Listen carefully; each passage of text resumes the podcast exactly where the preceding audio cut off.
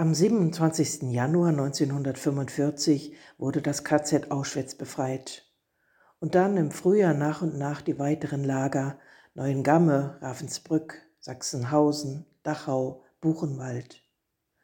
Waren sie nicht Orte der vollkommenen Gottverlassenheit, Orte, zu denen der Blick Gottes nicht hinreichte? Die Befreiung ist vorüber, notierte der ehemalige Häftling Robert Antelm, der das Lager Dachau überlebte. Gemeinsam mit einem todkranken Greis in einer Ecke der Baracke liegend, sieht er, wie draußen am Fenster amerikanische Soldaten vorübergehen.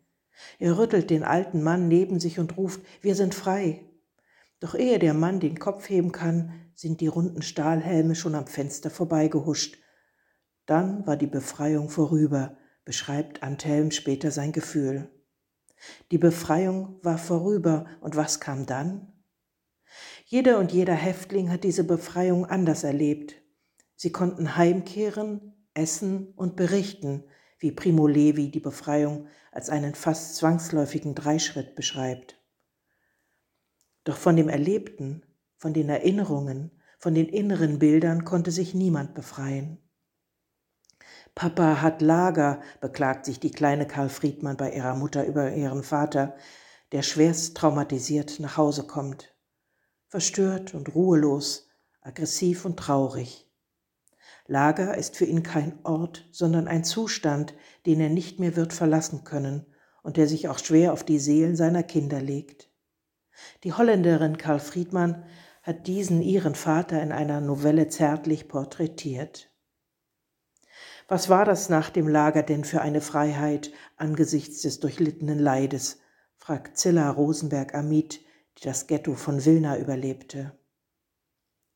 Als ich elf Jahre alt war, ist Gott für mich gestorben, sagt eine Überlebende ihrer Freundin. Und als diese zurückfragt, hast du etwas verloren oder war das eine Befreiung für dich, lautete die Antwort, es war eine Befreiung für mich. Die Frau fühlte sich befreit von unerfüllten Hoffnungen und Erwartungen gegenüber einem Gott, der sich angesichts des Grauens scheinbar in Schweigen hüllte und nicht eingriff. Für andere Häftlinge dagegen gehörte der Glaube an den befreienden, sehenden, mitgehenden Gott zu dem wenigen, was ihnen half, die Lagerzeit zu überstehen.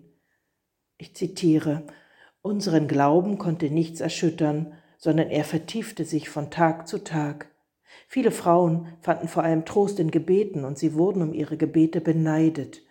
Vor allem beteten sie um ihre Heimkehr. So die Stimmen von ehemaligen Ravensbrückerinnen, zum Beispiel im sogenannten Lagervaterunser, das Ojo Lawinska, selbst Häftling in Ravensbrück, verfasste. Da heißt es, Gott, gib Kraft zum Überleben und gib uns eine glückliche Heimkehr. Nicht für alle, die damals diese Worte gebetet haben, hat sich die Hoffnung auf eine Heimkehr erfüllt, auch wenn sie sehr aus dieser Hoffnung gelebt haben. In jedem Jahr machen, die, machen sich die Gedenkstätten viel Mühe, die letzten Überlebenden einzuladen, abzuholen aus den Ländern, in denen sie jetzt leben, dabei zu haben, wenn es um das Gedenken geht, sie zu fragen, mit ihnen zu reden. Noch gibt es Überlebende, die den Nachgeborenen berichten können. Irgendwann sind auch sie nicht mehr da. Sie stehen sozusagen ganz körperlich für die Existenz der Opfer da. Wie wird unsere Erinnerungskultur sein, wenn wir ihre Stimme nicht mehr hören? Werden all jene, die jetzt schon sagen, ach lass es doch gut sein mit dem Gerede von damals, endlich aufatmen?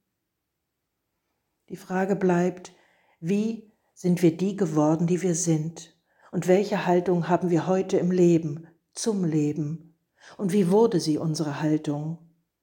Wie wird sie sichtbar bei uns Christinnen und Christen beispielsweise in diesen Zeiten von Rechtsruck, antidemokratischen Parolen und Krieg?